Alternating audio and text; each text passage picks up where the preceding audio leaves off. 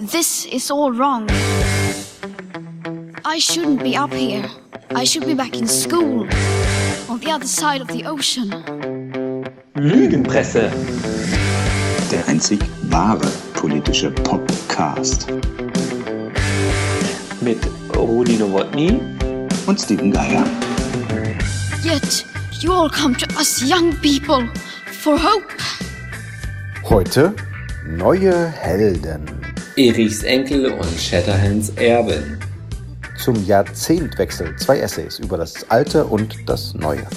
Mit Grace Kelly Don't try to be a hero. You don't have to be a hero, not for me. Martin Luther King, I have a dream. Lil Nas X, When you see a black man going that fast, Erich Honecker Die tollste Sache, leben lange. Roberto Janet geistern hier noch ein bisschen rum. und einer gefeaturten Mischung aus Pop und und Politik. How dare you?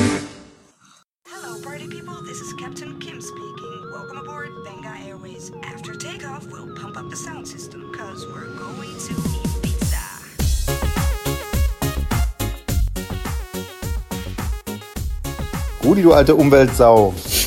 So alt bin ich noch nicht. Ich werde, ich habe dieses Jahr einen runden Geburtstag, aber so alt noch nicht. Ja, aber sind wir nicht alle Umweltsau? Doch Ja, ein bisschen. Ich bin der Aufbruch in die goldenen 40er, da kann ich noch Umweltsau sein. Bei dir genau und, und wir alle. Ihr geht in die 20er. Oder? Dass wir das mal, dass wir das nochmal erleben. Das Zeitalter der goldenen Podcasts. Herzlich willkommen bei unserem. Hier sind Steven Geier. Ich schreibe unter anderem für die Berliner Zeitung. Und Rudi Nowotny, ich bin Redakteur bei der Das ist Zeit. der einzige Podcast, wo es um Pop und Politik geht. Es gibt viele über Pop, es gibt noch mehr über Politik, aber wir bringen beides zusammen. Und im Hintergrund hören wir schon das Phänomen des abgelaufenen Jahres. Ein kleiner Jahresrückblick muss sein am Anfang. Im März 2019 haben wir erfahren von der Ibiza-Affäre und, und prompt ist der Song, den wir hören von den Wenger Boys, nochmal Platz 1 im schönen Österreich geworden. Ein Lied vor Singen. Da, da, di, da, da. Ein Lied vor Singen. Da, da, da, da, da, da, da. Das politische, das politische, das politische, das politische, Lied.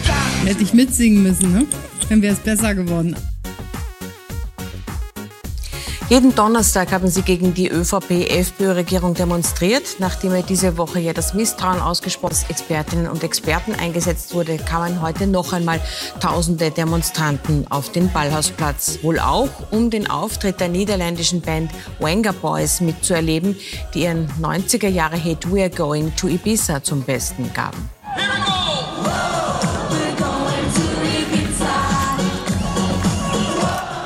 Ballhausplatz herrschte Partystimmung, denn der Hit der Niederländer ist quasi die inoffizielle Hymne der Regierungskrise und hat es dank des Ibiza-Videos auf Platz 1 der heimischen iTunes-Charts geschafft.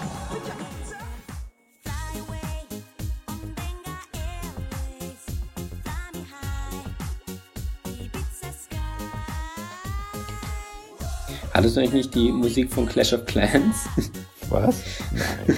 Und äh, hast du das gesehen, dass die Wenger Boys dann nochmal, die sind ja aus Holland, äh, haben überhaupt nicht kapiert wahrscheinlich, worum es da geht, aber haben sich nochmal über den Nummer 1 Hit gefreut, auch, auch wenn es im kleinen Österreich war. Aber es war eine besoffene Geschichte. Das ist, das ist total schön. Also wie gesagt, ich fand, ich fand eigentlich noch, noch bizarrer dann am Ende diese Meldung, die vor kurzem durch die Dinge geht, dass er mehrere tausend Euro, wie was im Monat oder so, ausgegeben hat für, um Handyspiele zu spielen. Clash. Das ist so geil. Die habe ich gar nicht mitbekommen. Da war ich schon ausgestiegen aus dem Österreich-Thema. Ich krieg das auch gar nicht mehr mit, mit wem Kurz jetzt eigentlich regiert und so. Also mich hat eigentlich nur diese ganze äh, Operettenhaftigkeit da von der FPÖ-Regierung interessiert. So die, die Fantasieuniformen, mit denen der Innenminister PKs gemacht hat und natürlich Wenger Schön. Boys. Österreich bleibt Österreich. Ja. Auch 2020 wahrscheinlich. Äh, Das ist übrigens nicht das, der erste Strand, vermeintliche Strandhit, der, der politisch geworden ist. Äh, Wir haben hier aus den frühen 80ern eine Band mit dem unaussprechlichen Namen Ra- Hagera. Sagt ihr das was? Vamos a la playa, vamos a la playa. Äh, äh, Genau. Wir alle haben das immer in unserer naiven Jugend für einen äh, äh, Strandhit gehalten. Das heißt ja auch, wir gehen zum Strand. Tatsächlich auch ein politisches Lied. Was, worum geht's? Rigeira aus dem Jahr, Rigera, keine Ahnung, italienisches Musikduo oder Musikformation, Italo Disco.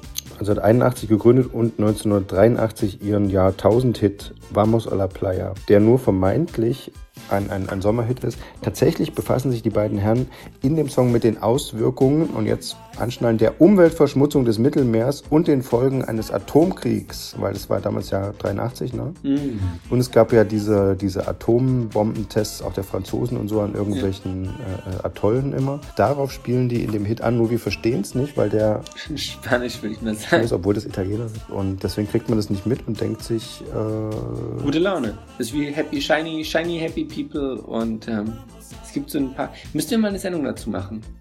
2020. Lustige Lieder, die, die in Wirklichkeit die Apokalypse äh, beschreiben. ja, das, macht, das ist auf jeden Fall eine 10 und 1 in einer der nächsten Nummern. Ja, super.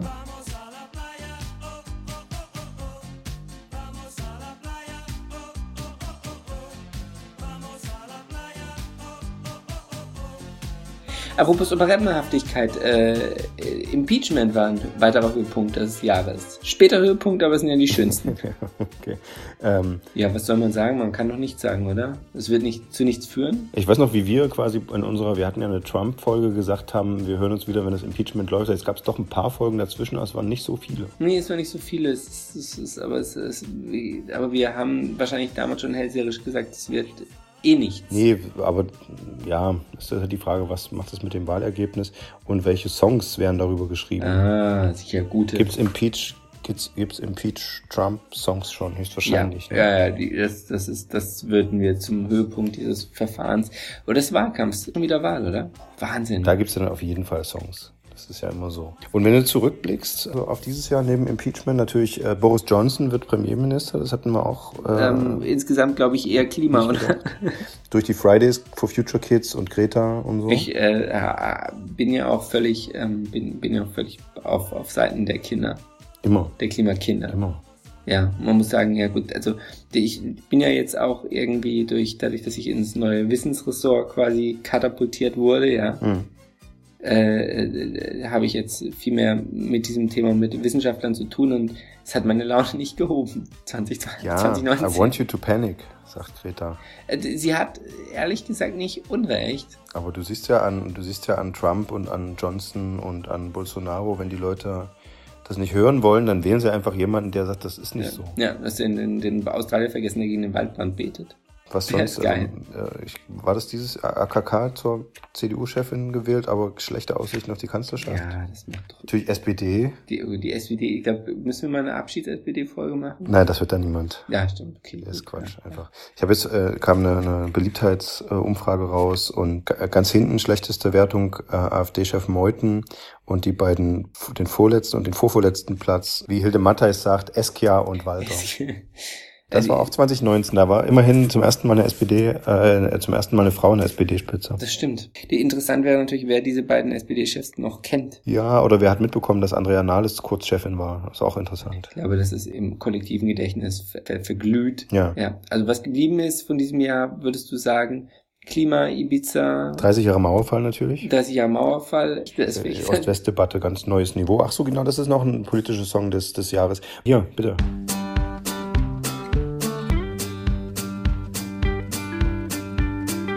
Man muss auch sagen, am Anfang dieses Jahres dachten wir alle noch im Osten wird überall, gab Wa- Landtagswahlen in Brandenburg, Sachsen und Thüringen und wir dachten ja am Anfang des Jahres noch, die AfD wird überall stärkste Kraft und es ist nirgends geworden. Stimmt, stimmt. Das ist auch mal eine gute Nachricht. Fair enough, ja, ja, stimmt. Ich frage mich halt, ob die sich irgendwann mal zerlegt. Wenn man selbst sie ohne jede Grundantipathie äh, betrachten würde, müsste man sagen, es ist eine sehr unfähige Partei. Aber er funktioniert noch als Projektionsfläche Ja, halt. natürlich, klar. Und man muss halt äh, andererseits sagen, wenn nicht in allen äh, genannten Bundesländern die Ministerpräsidenten so funktioniert haben, dass die alle Stimmen auf sich gezogen haben, von denen die die AfD als stärkste Kraft verhindern wollten, äh, wäre das auch nicht so ausgegangen. Und daran Ja. erinnert uns dieser Song, für mich das politische Lied des Jahres, der Ingo Senftleben-Song. Wer macht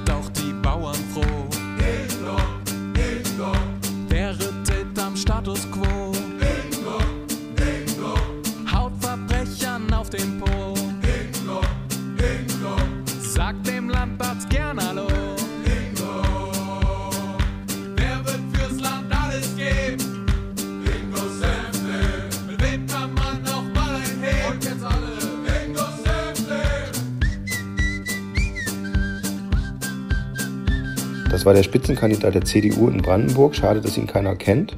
Aber er hat extra diese Band äh, äh, verpflichtet, an, äh, ihm ein Lied auf den, auf den Leib zu texten mit diesen schönen Zeilen.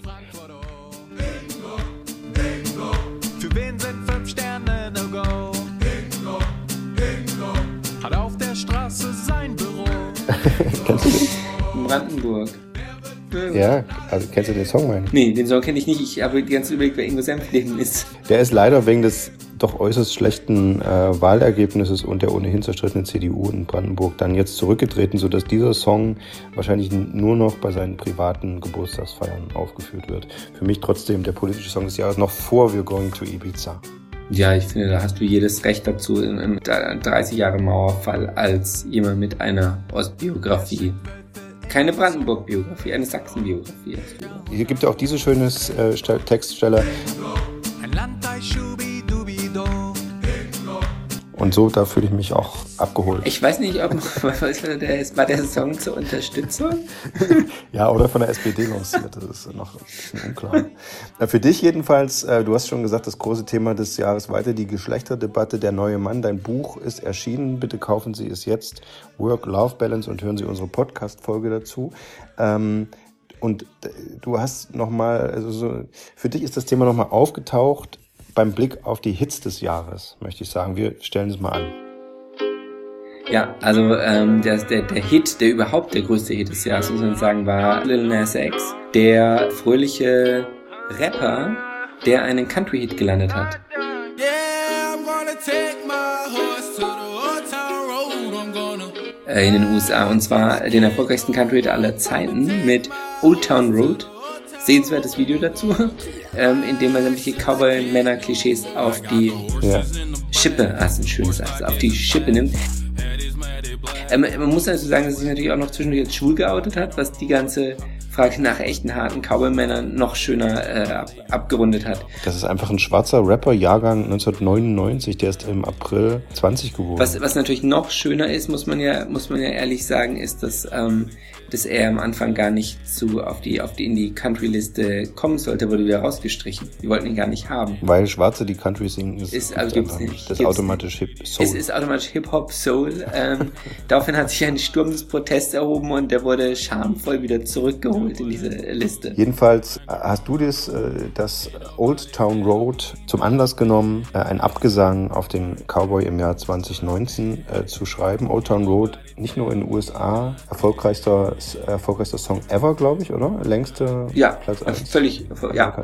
Äh, sondern auch in Deutschland Hit des Jahres, habe ich heute, heute erst gelesen.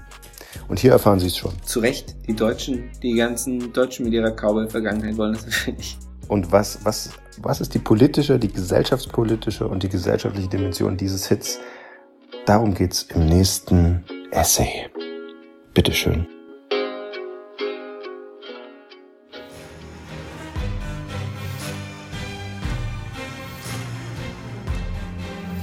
Old Shatterhands gestürzte Erben. Oder der Untergang des Cowboys. Mehr als vier Monate Platz 1, einer der erfolgreichsten Hits der amerikanischen Musikgeschichte, hat in diesem Jahr den Blick auf einen stürzenden Helden gelenkt. Ein Essay von Rudi Nowotny.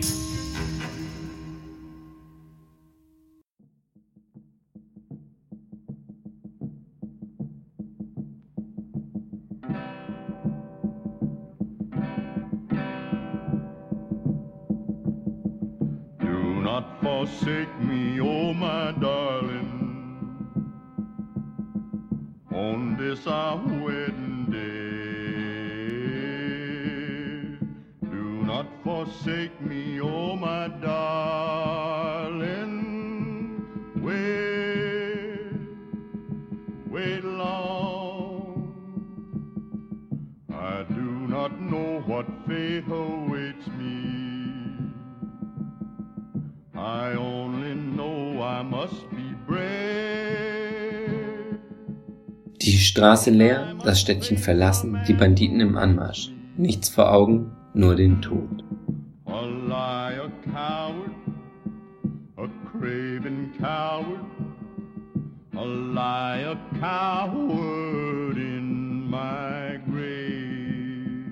Nie stand der Cowboy besser da als in diesem Moment 1952 im Film High Noon.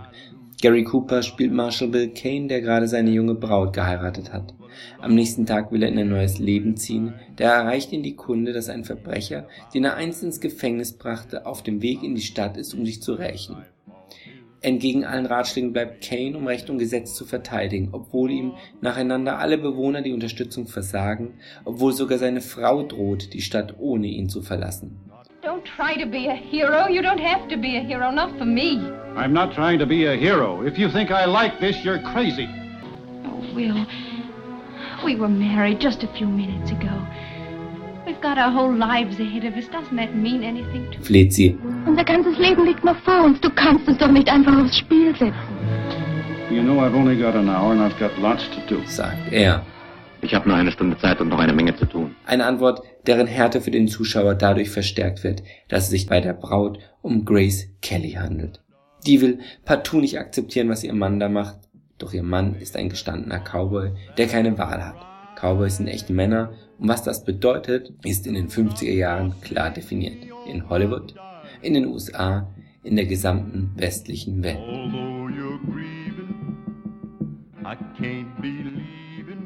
Ein echter Mann redet nicht, er handelt. Er läuft nicht weg, er stellt sich. Er hat Gefühle, aber er zeigt sie keinem. Er ist hart gegen andere, aber noch härter gegen sich selbst. Hat er eine Familie, kümmert sich die Ehefrau um die Kinder. Er kümmert sich darum, dass das Geld nach Hause kommt und Frau und Kindern nichts passiert. Weshalb er sie eben auch mal wegschickt und sich dem Schicksal in den Weg stellt. Im Zweifel allein. I mean it. If you won't go with me now, I'll be on that train when it leaves here. I've got to stay. Marshall Kane fasst es so zusammen. Ein Mann muss tun, was ein Mann tun muss. Das Adjektiv echt benutzt er nicht. Unnötig. Schließlich laufen in jener Zeit viele Bill Kanes auf amerikanischen, deutschen oder französischen Straßen herum. Männer, die am Fließband Autos montieren oder in Büros Akten bearbeiten. Streng nach Stechuhr und für einen Lohn, der reicht, um Frau und Kinder zu versorgen. Außerdem für Auto, Jahresurlaub, Doppelhaushälfte. Sie sind die heimlichen Herrscher eines Jahrzehnts, das als das Goldene in die Geschichte eingehen wird. Inflation und Arbeitslosigkeit sind niedrig, das Wachstum hoch. Ein Buch des damaligen BRD-Wirtschaftsministers Ludwig Erhard bringt die Stimmung auf den Punkt. Wohlstand für alle. Nie ist die Mittelschicht zuversichtlicher. Das Selbstbild der Männer, die das Leben in dieser Schicht prägen, spiegelt sich im Cowboy Bill Kane wider. Rechtschaffen, gestanden, weiß. Diese Männer glauben, dass sie sich ihren Wohlstand redlich verdient haben durch eigene Hände, harte Arbeit. So erschaffen sie sich ihren eigenen Mythos, genau wie der Western den Mythos des Cowboys erschafft. Es sind mächtige Mythen.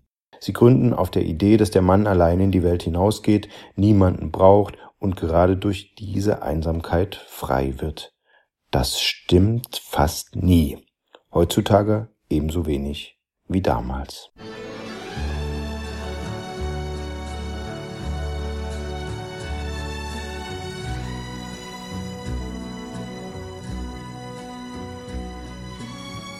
Cowboy, das war ein Schimpfwort für Männer, häufig schwarz oder mexikanischer Abstammung, seltener so weiß wie in den Filmen. Keine einsamen Helden, eher eine Gemeinschaft von Verlierern, Geächteten, Ausgestoßenen.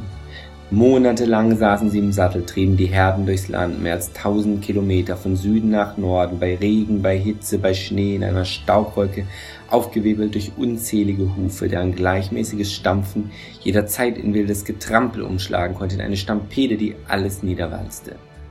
Trotzdem war die Arbeit so stumpfsinnig, dass ein Cowboy namens John per Brief klagte, Liebe Jenny, ich fürchte, ich sterbe vor Langeweile, bevor wir Abbey Lane erreichen. Ich lese sogar schon die Etiketten auf den Dosen.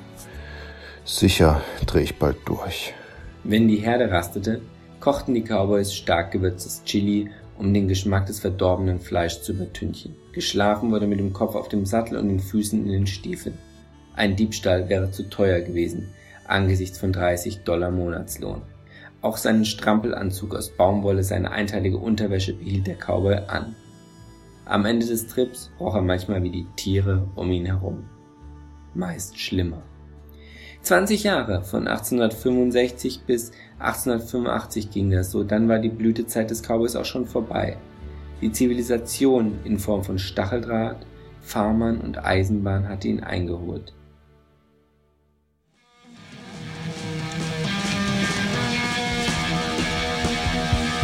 Eine Erfahrung, die von seinen Nachfolgern ein paar Jahrzehnte später geteilt wurde. Das goldene Jahrzehnt neigte sich dem Ende zu mit ihm die Herrschaft der echten Männer. Als die 1960er Jahre anbrachen, barsten die Spannungen in der Gesellschaft. Die stolzen, weißen Fabrik- und Büroarbeiter waren plötzlich konfrontiert mit schwarzen Bürgerrechtlern, protestierenden Studenten, wütenden Feministinnen und homosexuellen Aktivisten. Deren Botschaft formulierte Martin Luther King so. Wir können keine aufgeklärte Demokratie haben, wenn eine große Gruppe in Unwissenheit lebt. Ein Mann muss tun, was ein Mann tun muss. Er kann es, weil er die Freiheit hat weil die Frau auf die Kinder aufpasst, weil der Schwarze die schlechten Jobs macht, weil, weil, weil. Ihre Illusion von heldenhafter Einsamkeit bekamen die Männer nie mehr zurück. Im Gegenteil. Wirtschaftlicher Druck durch die Globalisierung kam hinzu und der eigene Job wurde plötzlich am anderen Ende der Welt billiger erledigt. Egal wie hart der Mann arbeitete. Ein Schlag für das Selbstbild und doch nichts im Vergleich zu dem, was kurz darauf hereinbrach, die Digitalisierung, eine Revolution, die alles ändert ganz besonders aber die Arbeitswelt. Seither geht es für Männer nicht mehr um die Frage, ob ein anderer Mann die Arbeit billiger erledigen kann. Es geht darum, ob Männer überhaupt noch gebraucht werden.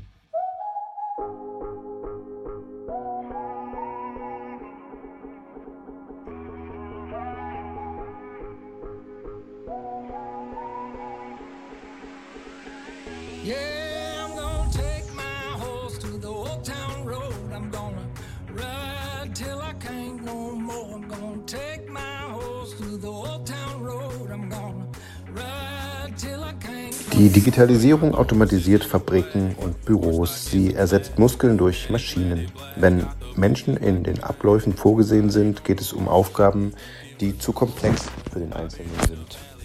Die Behauptung, alles zu wissen und zu können, führt nicht mehr zum Erfolg, sondern Kreativität, Zusammenarbeit und die Bereitschaft zum Lernen. Es sind Fähigkeiten, die von Frauen in all den Jahrhunderten erlernt wurden, in denen sie immer wieder Kompromisse eingehen und Rücksicht nehmen mussten. Anders als ihre Männer. Die Folge, Männer leiden ganz besonders unter der Digitalisierung und den damit einhergehenden Veränderungen. Das zeigt eine Analyse des Center for American Progress eines US-Thinktanks. Während die Mehrheit der Frauen durch Weiterbildung nach dem Jobverlust einen besser bezahlten Arbeitsplatz ergatterte, rutschte die Mehrheit der Männer sozial ab. Die Stärken des Cowboys werden in der neuen Welt zu Schwächen. Sein einsames Handeln, mangelnde Teamfähigkeit, seine Sturheit, fehlende Flexibilität, sein Schweigen, schlechte Kommunikation. Nicht einmal den Gang zum Therapeuten kriegt er hin. Das haben Forscher der Indiana University Bloomington gezeigt. In einer Metastudie untersuchten sie, ob bestimmte Verhaltensweisen Männern schaden. Dafür werteten sie 78 Studien mit 19.453 Teilnehmern aus, wobei sie auf Eigenschaften wie Selbstbeherrschung und dominantes Verhalten achteten. Ergebnis? Einer der schädlichsten Charakterzüge ist der Versuch, autark zu sein. Die Männer nehmen seltener psychologische Hilfe in Anspruch und haben häufiger psychologische Probleme. Einst tötete der Cowboy schweigend, jetzt tötet das Schweigen den Cowboy. Die Suizidraten älterer Männer sind in Deutschland dreimal höher als die gleichaltriger Frauen. Unfähig über die eigenen Gefühle zu sprechen und ohne soziales Netzwerk stehen sie Problemen hilflos gegenüber. Und während andere lebensmüde oft durch einen zufälligen Anrufer oder Besucher vom finalen Schritt abgehalten werden, bleiben beim Cowboy Telefon und Türklingel selbstverständlich stumm.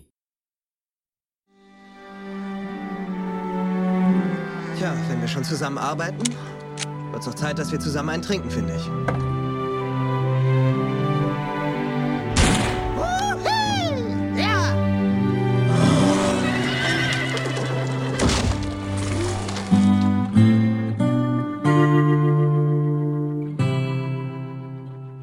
Die letzten Cowboys, deren Schicksal andere Menschen rührte, verkörperten Heath Ledger und Jack Gyllenhaal.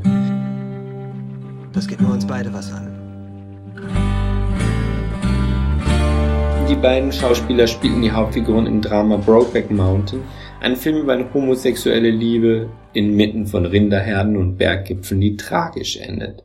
Und dann kam der letzte Mann, der als Cowboy Erfolg hatte.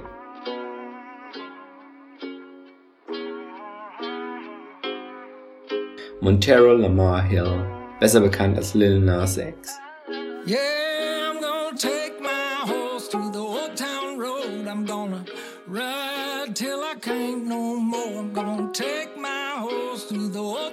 Ein Rapper, dessen Hit Old Town Road seit vier Monaten die US-Charts anführt, länger als jeder Song zuvor. Im dazugehörigen Video spielt Lil Nas X einen Cowboy, der in die Gegenwart katapultiert wird.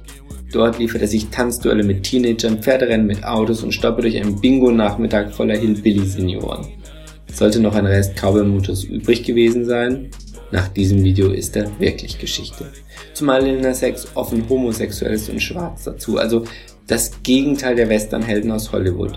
Unnötig zu sagen, dass Old Town Road mittlerweile auch das Allerheiligste der Cowboy-Musik erobert hat, die Spitze der Country-Charts.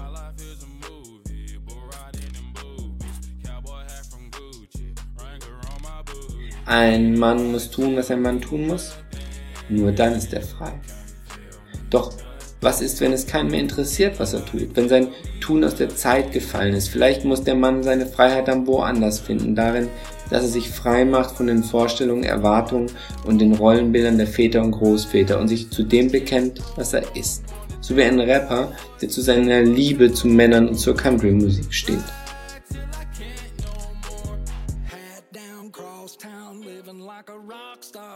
Zu seinen Gefühlen stehen, das verlangt nach viel Mut, nach echten Cowboys. Jeder Tag hat einen Einhorn.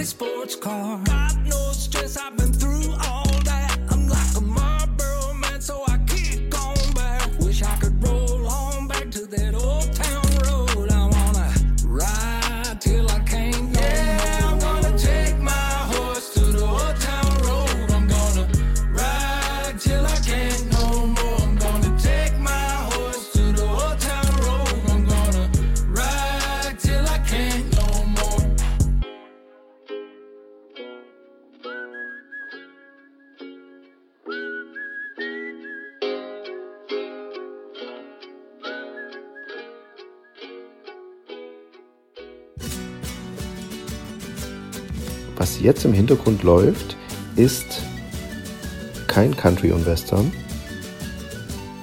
sondern das ist echte lateinamerikanische Folkmusik. Und zwar aus Chile. Und zwar ist das der berühmte chilenische äh, Liedermacher Eduardo Yanez, der schon äh, zu Zeiten der Unidad Popular viele berühmte Songs geschrieben hat und, und, und für äh, bekannte Musiker und Gruppen, äh, wie diese hier, äh, Kilapayun, Kilapayun oder so. Was heißt? Wenn, wenn da so ein U über dem U so ein Strich ist, muss ich das betonen, oder? Ja, ich, ich, ich. Ach, mein Spanisch ist beschränkt sich auf Vamos a la Playa. äh, hier, wir hören Quilapayun. Und zwar ähm, aus dem Dokumentarfilm den Rodrigo González von den Ärzten über seine äh, Heim, über die Heimat seiner Kindheit Chile gemacht hat und deren Musikszene, der ist ja auch Chilene in Deutschland, Ach. stammt aus einer Musikerfamilie. Und hier in dem Film trifft er auch Edu Eduardo Yanez, das ist der Onkel von Roberto Yanez und das ist der Lieblingsenkel von Erich Honecker. Das sind ja für Familienbande, die. Ähm, Oder? Ist doch toll. Das ist unfassbar. Es würde man sich interessieren, ob die Tochter der Honeckers so unfassbar schön war, dass ein chilenischer romantischer Liedersänger gleich. Ja, sein Bruder. ah, okay, verdammt. ja. Vielleicht doch. Ja, also man sagt ja auch, über drei Ecken ist jeder mit Greta Nicht über drei Ecken. Nee, nicht über drei. Über acht Ecken ist jeder mit Greta Thunberg verwandt. Bekannt, oder? Oder kennt, ja, bekannt, richtig, richtig.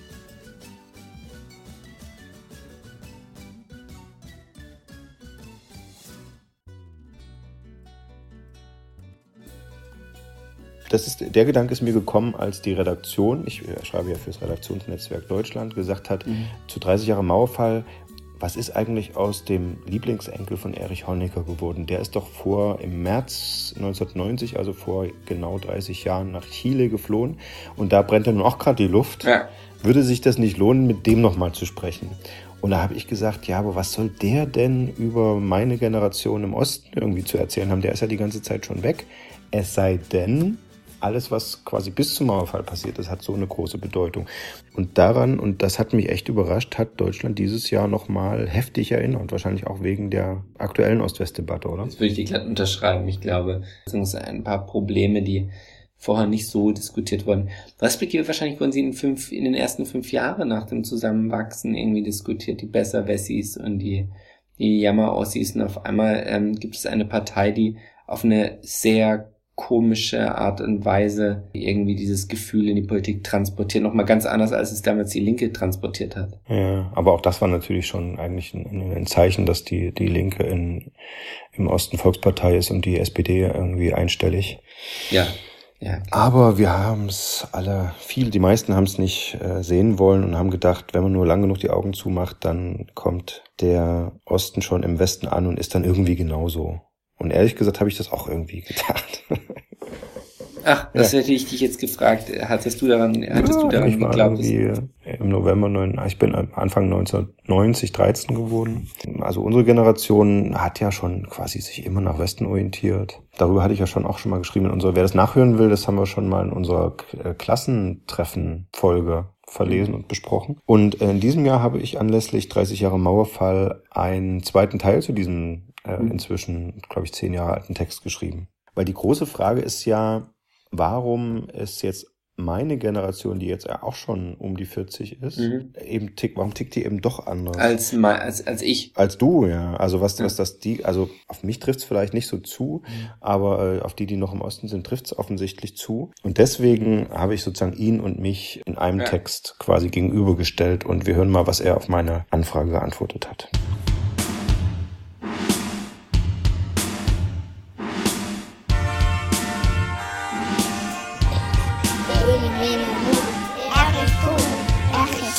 Erichs Enkel, das sind wir.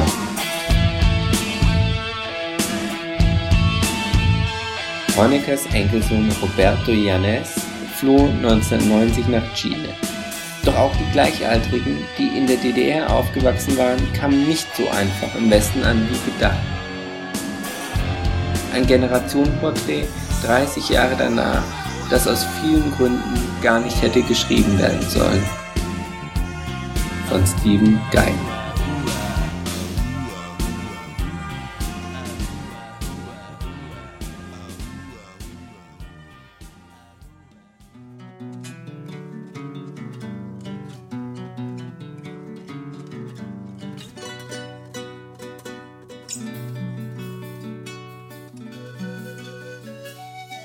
Roberto und ich hatten nur zweimal Kontakt und das auch nur per E-Mail doch verbindet uns etwas, ein Schatten, für den wir nichts können. Ich hatte Roberto Yanez geschrieben, weil die Redaktion sich fragte, wie wohl der Enkel von Erich Honecker, der seit 30 Jahren in Chile lebt, heute auf den Mauerfall und auf seinen Opa blickt. Ich selbst wollte eher wissen, ob er die neuen Ost-West-Debatten überhaupt verfolgt und wie er beurteilt, was seit der Flucht seiner Familie 1990 aus jenem Landstrich wurde, in dem einst in jeder Schule das Porträt seines Großvaters hing. Was aus Roberto Janes geworden ist, hat er in Interviews, einem Dokumentarfilm und einem Buch erzählt. Es erschien nach dem Tod seiner Oma Margot, den er darin seinen persönlichen Mauerfall nennt. Daher wusste ich, dass ich zwar zur gleichen Generation gehöre wie er, der Sohn der Honecker-Tochter Sonja und des Exil-Chilenen Leo Yanez. Wir sind beide Mitte der 70er in der DDR geboren, er in der Hauptstadt, ich wie seine Großmutter in Halle an der Saale. Ich ahnte, dass sich unsere Leben vor dem Mauerfall ähnlicher waren als danach, obwohl meine Eltern weder privilegiert noch Honecker-Fans waren. Aber der Schnitt von 1989 der im Osten auch die für immer prägt, die noch Kinder waren, hat mich beflügelt und Roberto traumatisiert.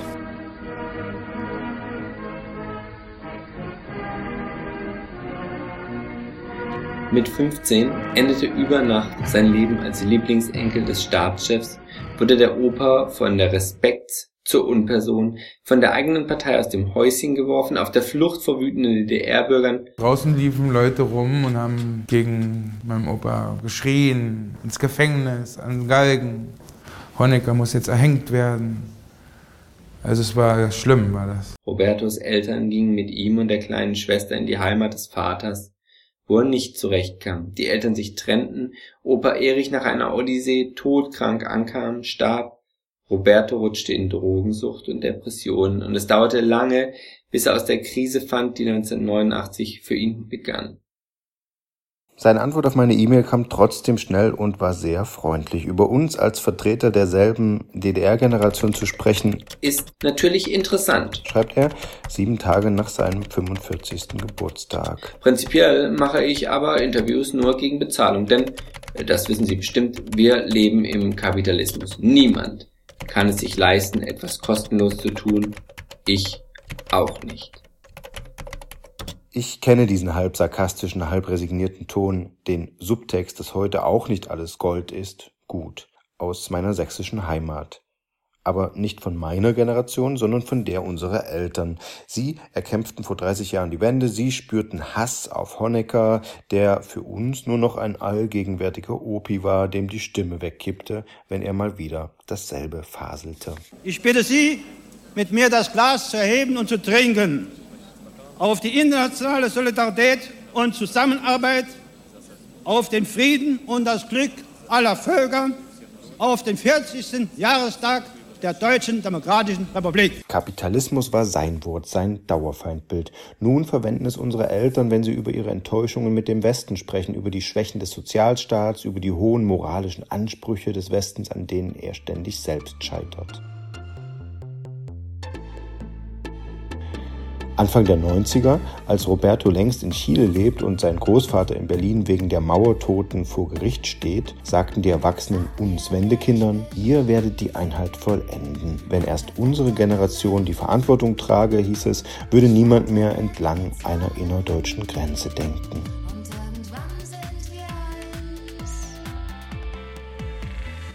Heute blickt der Westen verständnisloser denn je auf die Wahlergebnisse, den Krawall, die Ansichten im Osten.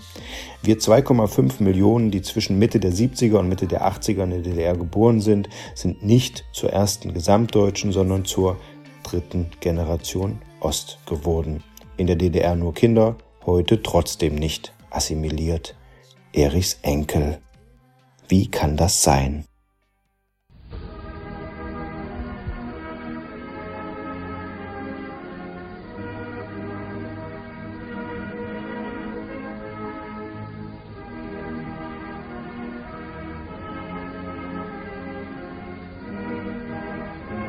Als Roberto Yañez Betancourt 1974 zur Welt kommt, ist Oma Margot seit elf Jahren Bildungsministerin, Opa Erich seit drei Jahren Parteichef, zwei Jahre später wird auch Staatsratsvorsitzender. Roberto wächst in einer der begehrten Neubauwohnungen in Ostberlins Mitte auf, bekommt vom Opa Westspielzeug, am Wochenende fährt ihn ein Chauffeur nach Wandlitz, wo 600 Angestellte die Waldsiedlung der SED-Kader in Gang halten. Mein Opa ist eine Sache und der Generalsekretär der SED ist eine andere Sache für mich. Die halte ich auseinander. Der Opa ist mein Opa, den ich gerne habe, den ich liebe, der mich verwöhnt hat, war sein Enkel. Und der, Generalsekretär war, eben der Chef, der, der über allem stand, ne? der, der oberste Chef. Roberto begleitet Opa zur Jagd, raucht mit den Personenschützern, spürt im Schulalltag Omas schützende Hand. Aber er geht Aber zur Polytechnischen, Oberschule, wie wir alle. Privatschulen gibt es nicht in der DDR.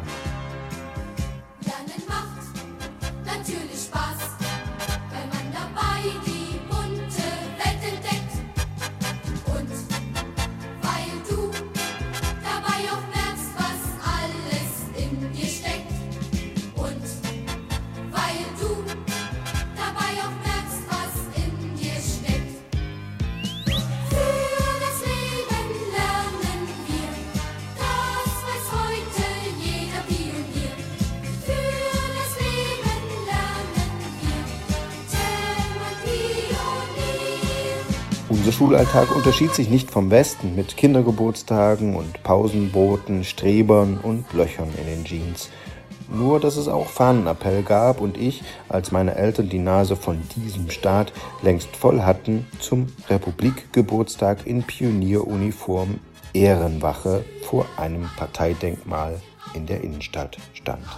Über die Pioniernachmittage schrieb ich als stellvertretender Gruppenratsvorsitzender Rechenschaftsberichte, in denen ich sicher auch mal Honecker zitierte. Daheim hörten wir Stones und Lindenberg und wurden darauf eingeschworen, in der Schule nicht zu erzählen, dass wir fast nur Westfernsehen gucken.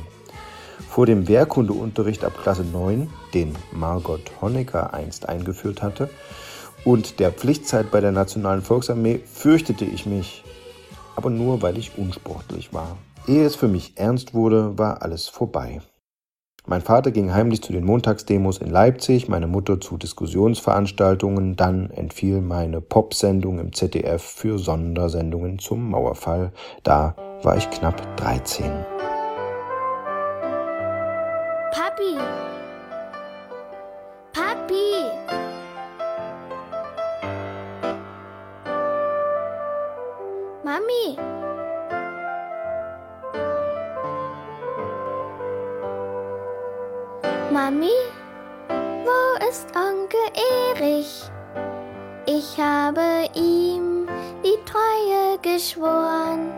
Mami, das weißt du. Du hast mir doch gesagt, dass das richtig ist. Papi, wo ist Onkel Erich? Jetzt haben auf ihn die Leute den Zorn. Papi, was weißt du? Warum ist das auf einmal so? Wir haben ihm doch zum Kampftag auf der Parade wie immer fröhlich zugejubelt beim Vorbeimarschieren. Mami hat extra noch mein Pionierhalstuch frisch gebügelt. Im DDR-Radio lief plötzlich ein Lied, in dem ein kleines Mädchen sang: Mami, wo ist Onkel Erich? Aus dem Text sprach das schlechte Gewissen unserer Elterngeneration, das Ganze so lange geduldet zu haben. Ich bin bis heute nie auf die Idee gekommen, ihr das vorzuwerfen. Als 68er Ost taugten wir nicht, wahrscheinlich weil wir bald ganz andere Sorgen Mami? hatten.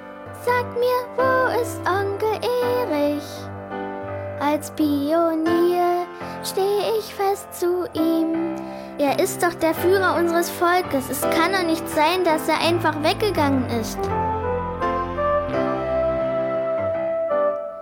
Papi, wo ist unser Genosse Erich? Er ist bei mir, das Herz der Partei. Das hast du gesagt, Papi. Und jetzt soll er auf einmal ein böser Mann sein? Papi, Mami, das müsst ihr mir erklären. Als 68er Ost taugten wir nicht, wahrscheinlich weil wir bald ganz andere Sorgen hatten. Der Westen brach über alle Familienfreundschaften, auch über uns Pubertierende herein wie ein Tsunami. Als sich das Wasser wieder senkte, gab es Gewinner und Verlierer, wobei die Verlierer fast alle in Ostdeutschland lebten. Und wenn man im Osten Gewinner und jung genug war, so wie ich, dann blieb man nicht mehr lange da. Der Aufbruch der Jugend war halb Flucht vor dem Mangel an Möglichkeiten, halb die Verlockung der Freiheit, der wir westwärts folgten, oft weit über Westdeutschland hinaus.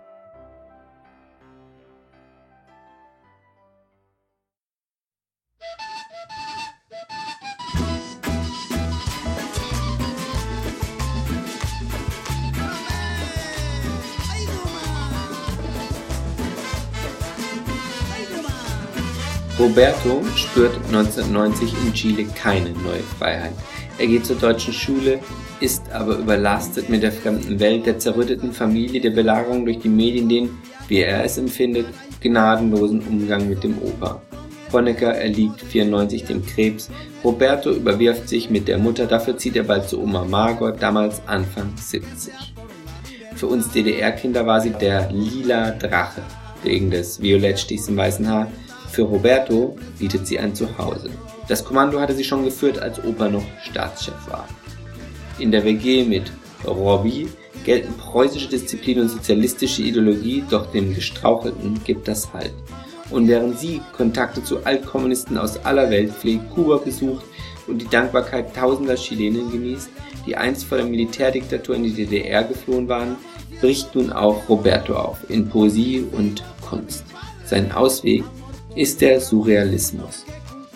Äußerlich erinnert nichts an ihm an den Großvater. Er ist groß, stämmig, sein Haar schütter und lang, er trägt Bart und Latino-Hippie-Klamotten. Oft kritisiert er Selbstgerechtigkeit und Dogmatismus der Großeltern. 1999 erscheint sein erster Gedichtband. Seit 2002 lebt er von der Kunst eher schlecht als recht. Seit 2004 ist er clean. 2013 stellte er seine Bilder in Berlin aus, betritt erstmals großdeutschen Boden, wie die Oma sagt. 2016 stirbt Margot Honecker. Ihre Lebenssituation ist für mich äh, politisch und literarisch sehr interessant. Auch wenn sie manche versteinerte Ideen hat, politische Ideen, altkommunistische Ideen. Und da ist eben die politische Auseinandersetzung. Wie kann ich ihr sagen, könntest vielleicht das, das, das und ändern und nochmal drüber nachdenken? Geht nicht. Und wenn das nicht geht, ist das eben äh, eine Diktatur, einer Meinung über eine andere. Und deshalb habe ich gesagt, ich bin der letzte DDR-Bürger, weil ich bei ihr lebe. Sie war leider niemals in der Lage, ihre revolutionäre Gesinnung mit Selbstkritik zu verbinden, sagt er später. Solange sie lebte, war er deshalb von der DDR gefangen, ihr letzter Bürger.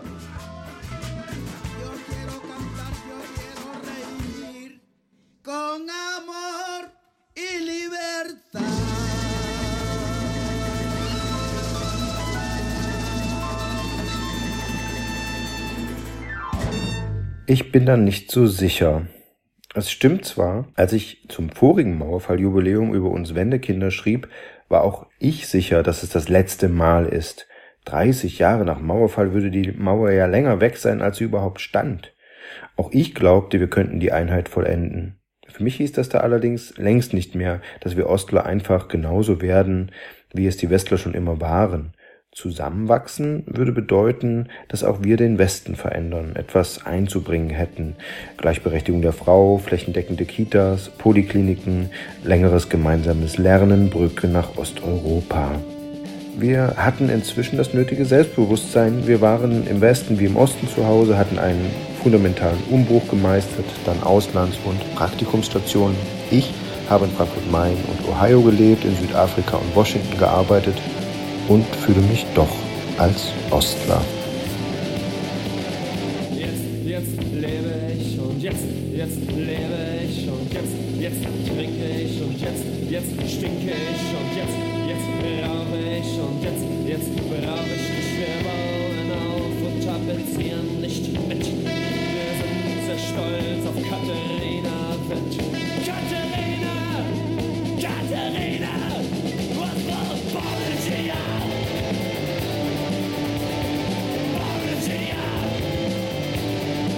Das sei folglich keine Schwäche mehr, nur weil wir von der Westenum abweichen, endete mein Text damals. Und wenn das mit den eingetretenen Wegen nicht vereinbar ist, bitteschön, es wäre nicht das erste Mal, dass wir uns eigene suchen. Es war optimistisch gemeint, konstruktiv. Es war mein Traum von Deutschland. Er endete mit Pegida und AfD, mit Heidenau und Höcke, mit Chemnitz und den Statistiken, wonach Ossis nicht mal im Osten eine nennenswerte Zahl an Spitzenpositionen besetzen. Was die dritte Generation Ost einbringen wollte, hatte sich im Westen schnell versendet. Wir hatten übersehen, dass zwar wir hochqualifizierten und weltoffenen Ossis erfolgreich waren, aber anderswo. Wenn wir zu Weihnachten heimkehrten, erwartete uns nicht unsere unter einer Zeitglocke konservierte Kindheit, von der unsere Altersgenossen aus Schwaben, Bayern und Westfalen schwärmten. Unsere Heimat, das waren plötzlich die Städte und Dörfer in völlig neuem Glanz. Aber auch menschenleere Fußgängerzonen, ein schleichender Niedergang, für den die Schließung der großen Fabriken als erste Mauerfallfolge nur der Anfang war, die mal lauten und mal unausgesprochenen Klagen der Eltern, dass davon im Fernsehen wenig die Rede war. Es war Westfernsehen geblieben.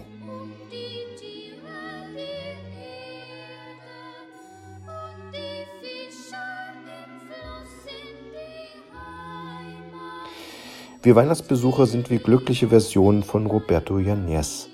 Wir haben den Osten hinter uns gelassen und da vor allem jene, die den abschätzigen Blick des Westens und das schlecht nachgeäffte Sächsisch bald nicht mehr weglächeln mochten, aber auch die, die schon als Jugendliche in den wilden Neunzigern Orientierung am rechten Rand gefunden hatten. Ich hatte mich nie gefragt, was aus ihnen geworden war, seit sie erwachsen und selbst Eltern sind. Nun wissen wir es.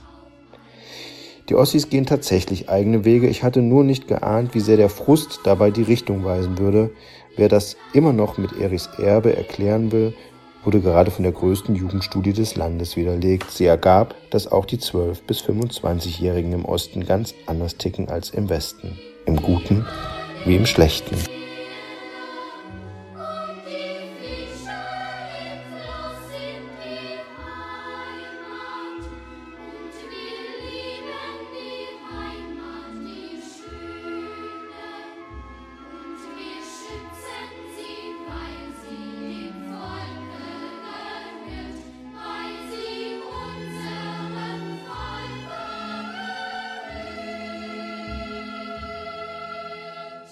Meiner zweiten Mail an ihn habe ich Roberto Yanez gefragt, ob er noch über die DDR nachdenkt oder spricht drüben in Chile. Auch weil ich vermute, dass es bei ihm viel seltener ist als bei mir. Das dürfte stimmen, sagt mancher, der noch sporadischen Kontakt zu ihm hat. Yanez selbst schrieb in seiner letzten E-Mail nichts dazu. Einige meiner Beiträge halten hohe Einschaltquoten, die Medien verdienen damit, antwortete er nur auf meinen Hinweis, dass wir Interviewpartner nie bezahlen. Und schrieb, warum sollte ich ohne einen Euro nach Hause kommen? Was meinen Sie dazu? Ist das nicht ein klassisches Ausbeutungsschema? Heute lädt er auf YouTube Videos hoch, in denen er zur Gitarre eigene Lieder vorträgt.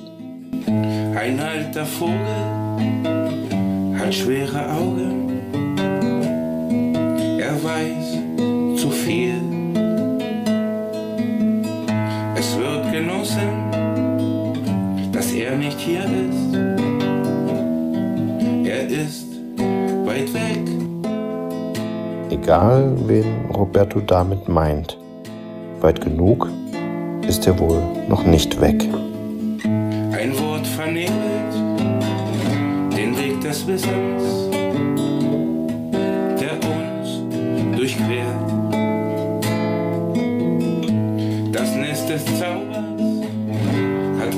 Hat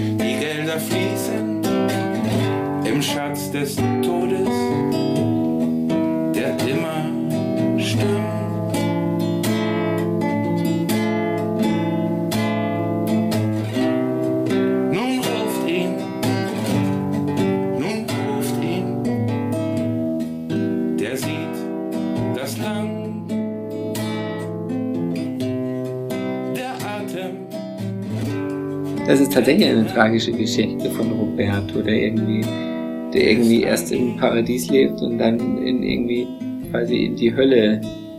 Ja, und jetzt, jetzt brennt da drüben auch noch die Hütte. Ne? Das ist ja, Ja klar, das ist, ja klar. Das ist die neueste Entwicklung auch noch. Ja. Also wir hören ihn hier noch ein bisschen zupfen, äh, sein melancholisches Stück.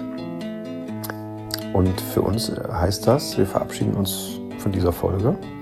und sagen noch einmal Ciao zu 2019 damit. Und hoffen also privat fand ich 2019 super. Ja. Und beruflich? Auch. Bisschen anstrengend. Vielleicht, aber das war ein andermal. Gut. Stöß, Stößchen auf das alte noch einmal und äh, Doppelstößchen auf das neue, auf das es äh, großartig werde. Wir, wir wünschen euch goldene 20er. Ja, den ganz großen Auftakt mit einem Ende, das anders ist als bei dem letzten Mal. Ja, im Idealfall. Ja. Also, bis nächstes Mal. Ciao, Kakao. Tschüss. Papa, wie der Österreicher sagt. Papa.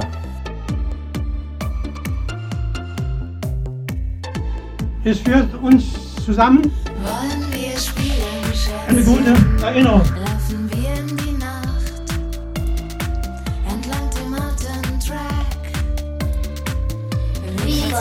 Ist egal.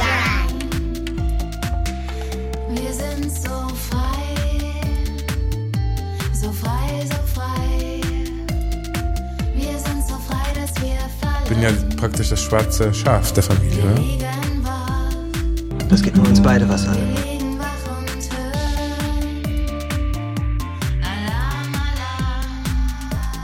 Wenn das hier irgendwann mal rauskommt, sind wir geliefert.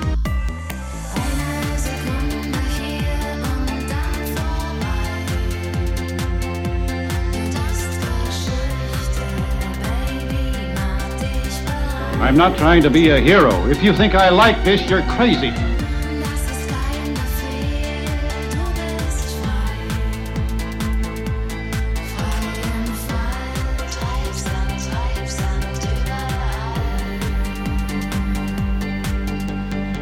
Wenn ich mit ihr diskutiert habe, dann hat sie gesagt, ich soll mal das Manifest lesen erstmal und dann diskutieren wir weiter.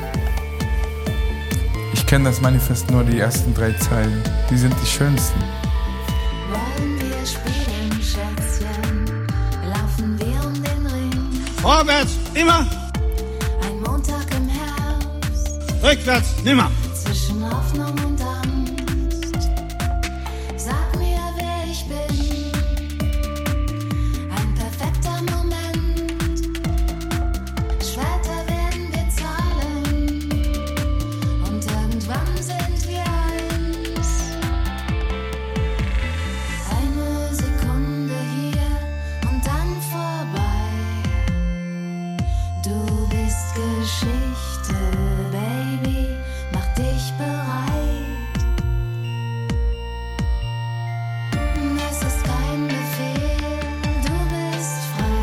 You don't have to be a hero.